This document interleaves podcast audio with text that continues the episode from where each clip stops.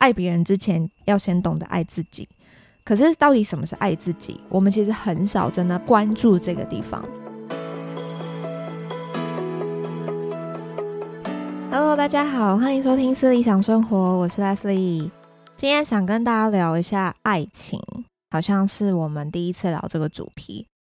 呃，今天想跟大家聊这个所谓爱情，是不是有这个保存期限？就是保鲜期啦，就是我们都会说，呃，这个爱情的甜蜜期啊，可能不超过三个月吧。我不知道大家这个心里面，或者是过去这个交往的经验里面，你们的这个甜蜜期、热恋期大概都这个多久时间？如果有的话，你们也可以在那个留言区跟我分享。就是我们为什么会需要谈恋爱，跟爱情对我们来说到底是什么？爱情，我觉得是一种。好像是一种与生俱来的吧，就是呃，从小的时候长大啊，然后你开始看到，不管是呃，每个人状况不一样嘛，有的人可能是异性，有的人可能是同性，那么你可能会因为这个这个人身上有一些吸引你的特质，所以他就有点 active，有点启发，启动你的这个大脑的一些像是。开心的元素，比如说多巴胺好了，比如说跟这个人，这个人呃眼神跟你这个接触到了，你就突然就哦，觉得天哪，这个人看我一眼，或者是你今天跟他传纸条，然后这个越传越上瘾。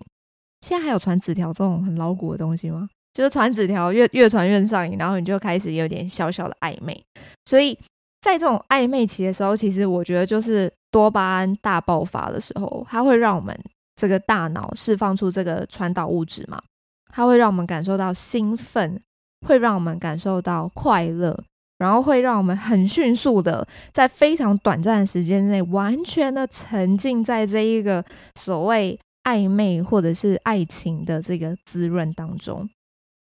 可是我其实，在思考的问题就是，呃，这个多巴胺肯定是会消失的，所以当多巴胺消失之后。这个新鲜感逐渐的，就是散去，然后你就突然有一种啊，我是谁？我在哪？我在干嘛？那种感觉，所以你就会突然觉得，哎，这个人一开始看着他很可爱，可是多巴胺没了，多巴胺消失之后，就觉得天啊，这个人怎么那么看了就很可恨呢？从可爱变成可恨，就两个人就会开始出现争吵，然后这个时候怎么样？对方就是看了就是很碍眼，所以。这个原因啊，我发现除了多巴胺可能是这个其中一个因子成分之外，会不会也有一些是我们自己的爱情价值观需要校正？爱情价值观其实从来没有一堂课，这个学不管是学校或者是呃，我觉得是学校啦，或者是家长，家长也很难啦。因为问你妈说，嗯、这个妈咪，这个爱情是什么？我觉得 妈妈应该会傻眼吧，所以我们好像都是自己在呃这个懵懵懂懂中学习什么叫做爱。那么爱有很多种嘛，有家人家就是家庭关系的爱，也有情人之间关系，情人之间的爱，也有朋友之间的爱。所以我们要怎么样知道呃去练习掌握自己的。价值观怎么样去建构自己对于爱情的理解？我觉得这个是今天我想要带给大家一些思考的点。所以今天、呃，我准备了三个问题，让我们可以呃进行一个自我检视，看一下我自己对于我们就是在看爱情的时候的价值观是怎么样。在一段感情当中啊，我觉得一定会出现一个 moment，一定会出现一个时刻，是你会觉得我好像在这段关系里面缺少了什么。比如说，这个日子在一起久了，你就会突然觉得，诶，这个我眼我眼里的这个他，怎么好像已经没有像刚在一起的时候那样子的有打拼、充满斗志。那么也有可能发现，诶，这个在一起的他。刚在一起的他很这个很有气质，然后这个觉得诶做事情都很温柔。可是后来在一起之后，发现他花钱非常的可怕，完全不节制，然后拼命的网购，拼命的消费。那么在这样子的过程当中，其实我们会有很多不同的价值观会冲突。价值观会冲突的原因，其实就是来自于原本两个人从陌生到在一起，两个人本来就是互不认识，对吗？就是完全就是陌生人嘛。这个。呃，这个家里的这个成长背景也不一样，然后呢，这个学求学过程当中遇到人呐、就是各种经历也都不一样，所以其实都会有着不同的观念，所以两个人这个呃之前都会有，就是会有人讨论嘛，说需要这个视同居，也是因为两个人其实生活观念会差非常多，如果你们结了婚之后才开始。呃，住在一起，那可能会是一场灾难，对吗？因为你根本不知道这个人的生活状况，就是衣服是随便乱丢，还是说这个到处塞。也有我也有听过那种衣服是就是脱下来就往椅子底下塞的那一种，就是你会很难想象。可是，在过去可能二十几年、三十几年，他就是这样子生活过来的，所以你要他马上改变这个生活习惯嘛，可能也很难。所以，我们。但是因为就是爱上了嘛，对不对？就是爱就爱上了，所以我们要怎么样互相去呃校正，怎么样互相去配合？因为爱情本来它就是一个体验，它是一个对我们来说，它是一个情感交流的体验，它是一种很无偿、很无私的对对方的一种真正的关心和关爱。所以呢，今天我想要这个透过三个问题。让我们可以来一起来检视我们自己的爱情价值观。第一个问题呢，就是我们期待恋爱中的新鲜期是什么？什么是新鲜期？跟我们期待的到底是什么？当一段这个恋爱的这个从甜蜜期啊走向这个平淡，就是代表说这个感情就没有价值了吗？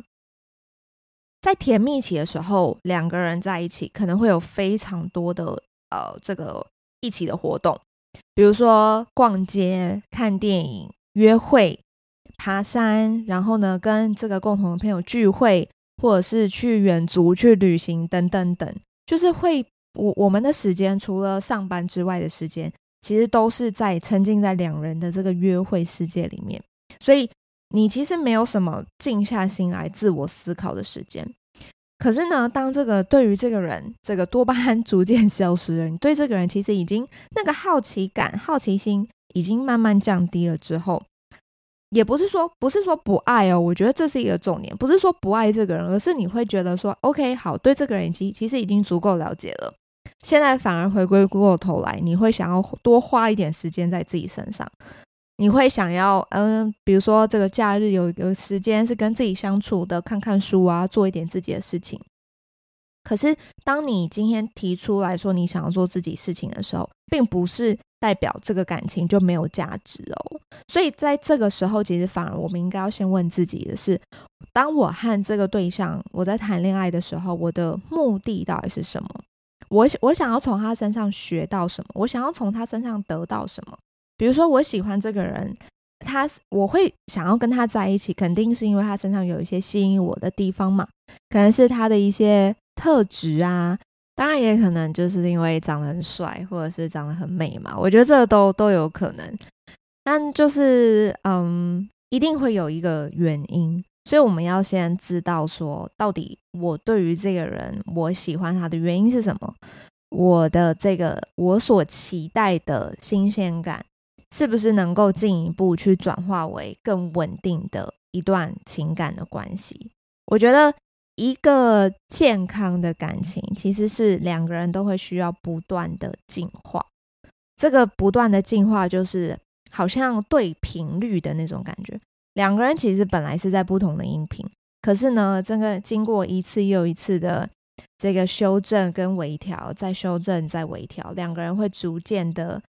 更趋近于同一个音频，其实就代表其实两个人都是一起成长，都是共同有在进步的。第二个问题呢，是我们是不是对爱情充满了一些幻想？就像我在那个三十二集提到了，就是蔡康永的那个情商课，这个情商的那本书里面，他其实就提到，就是我们现在就是生活在一个充满着浪漫爱情故事的时代，可是那些其实都不是我们真正的生活。可是我们好像仿佛都被这些浪漫爱情故事所绑架，或者是说制约啦。比如说各种韩剧的情节啊、电影啊，还有社交媒体上面的故事。我也我我也发现有一个很好玩现象，就是我现在只要打开 IG，除了会就是我觉得广告的出现的频率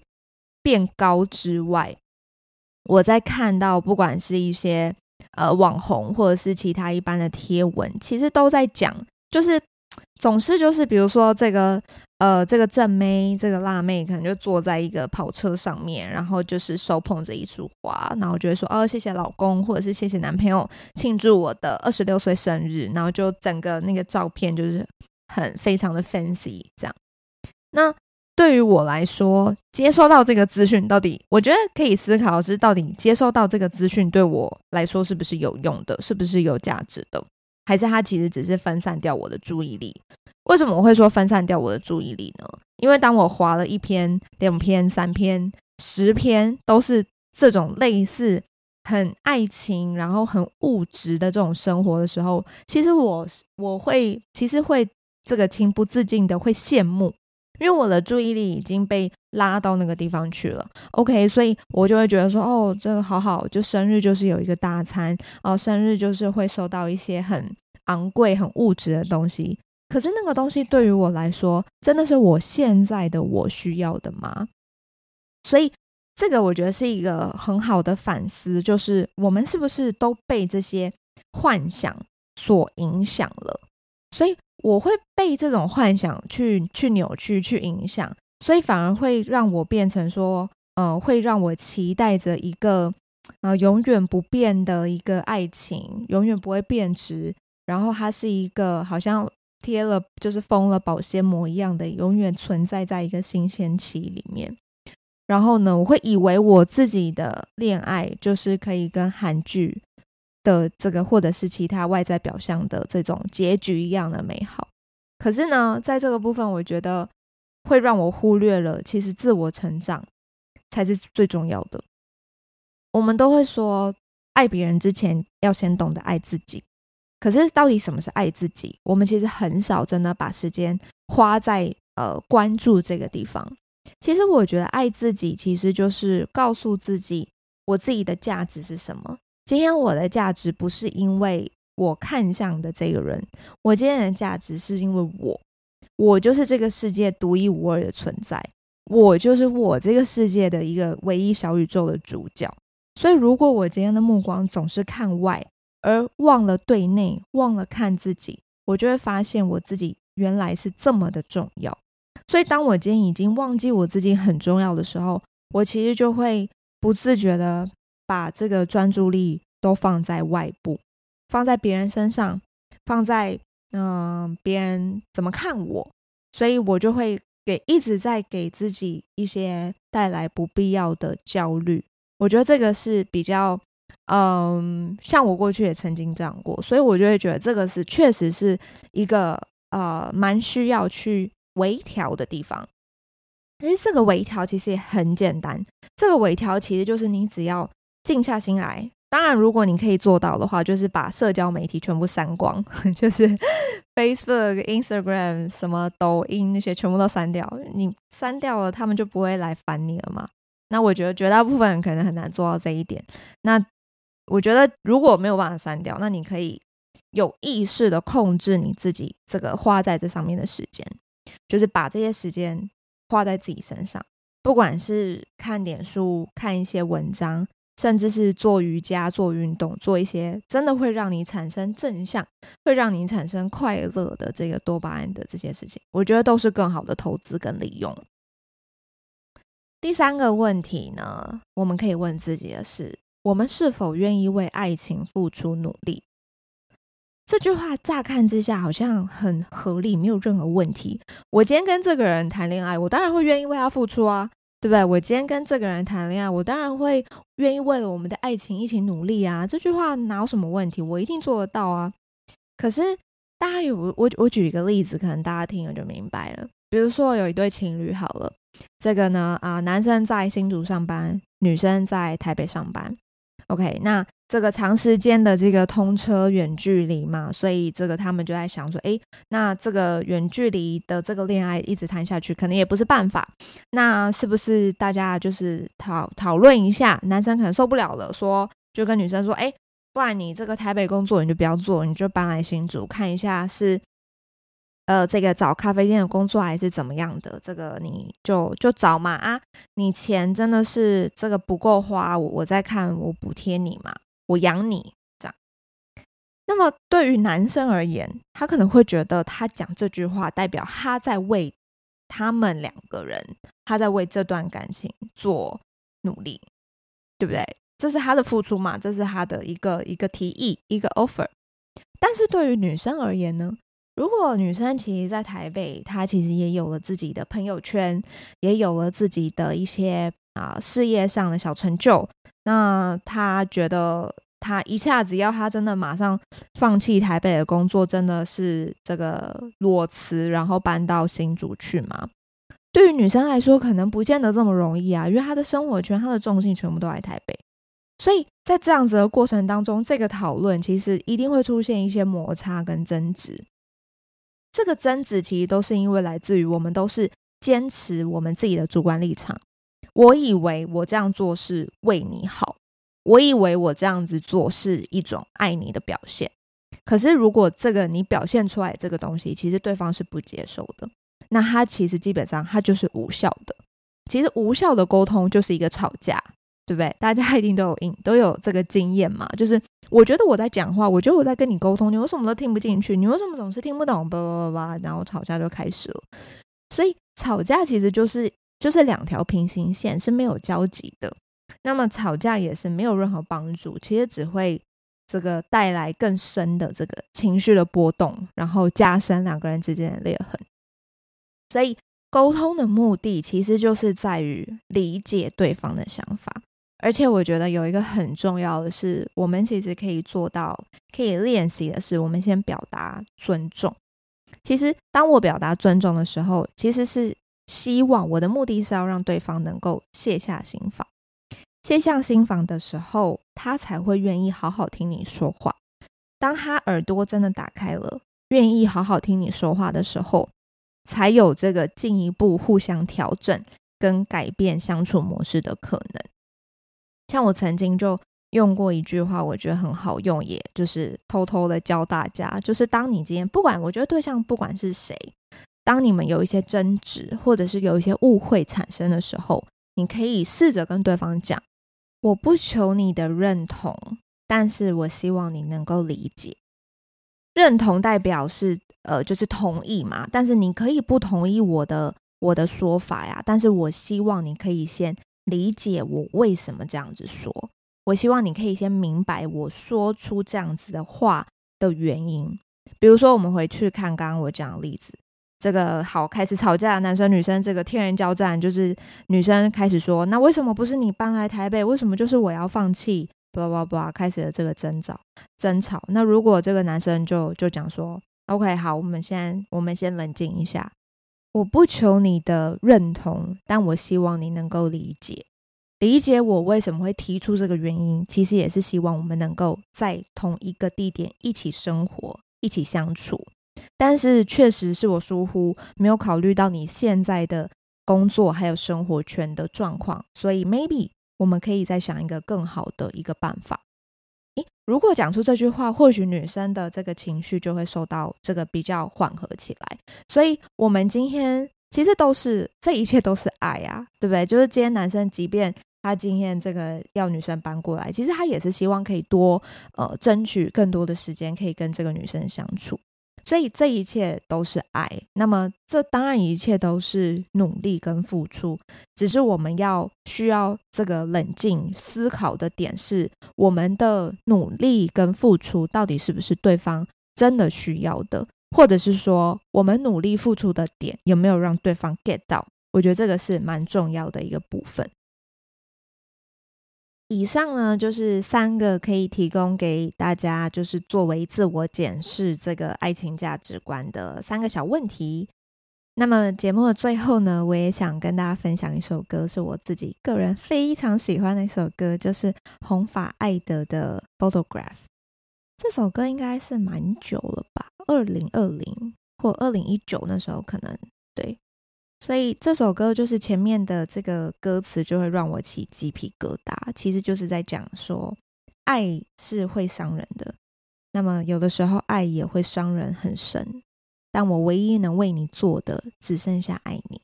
就爱是我唯一能为你做的一件事情。所以爱这件事情，其实我觉得我们怎么看它，这我觉得是一个生命的哲学吧。他后面的歌词啊，也写到说，当爱情陷入冷战的时候，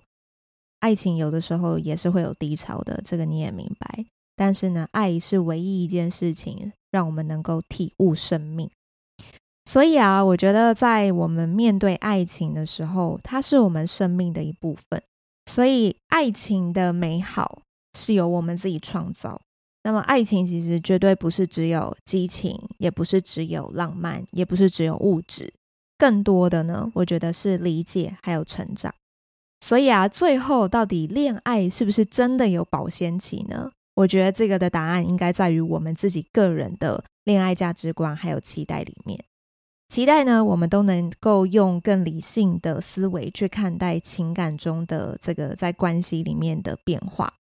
这样子呢，其实即便这个赏味期限已经过了，我们依然能够享受到爱情带给我们的滋润还有美好。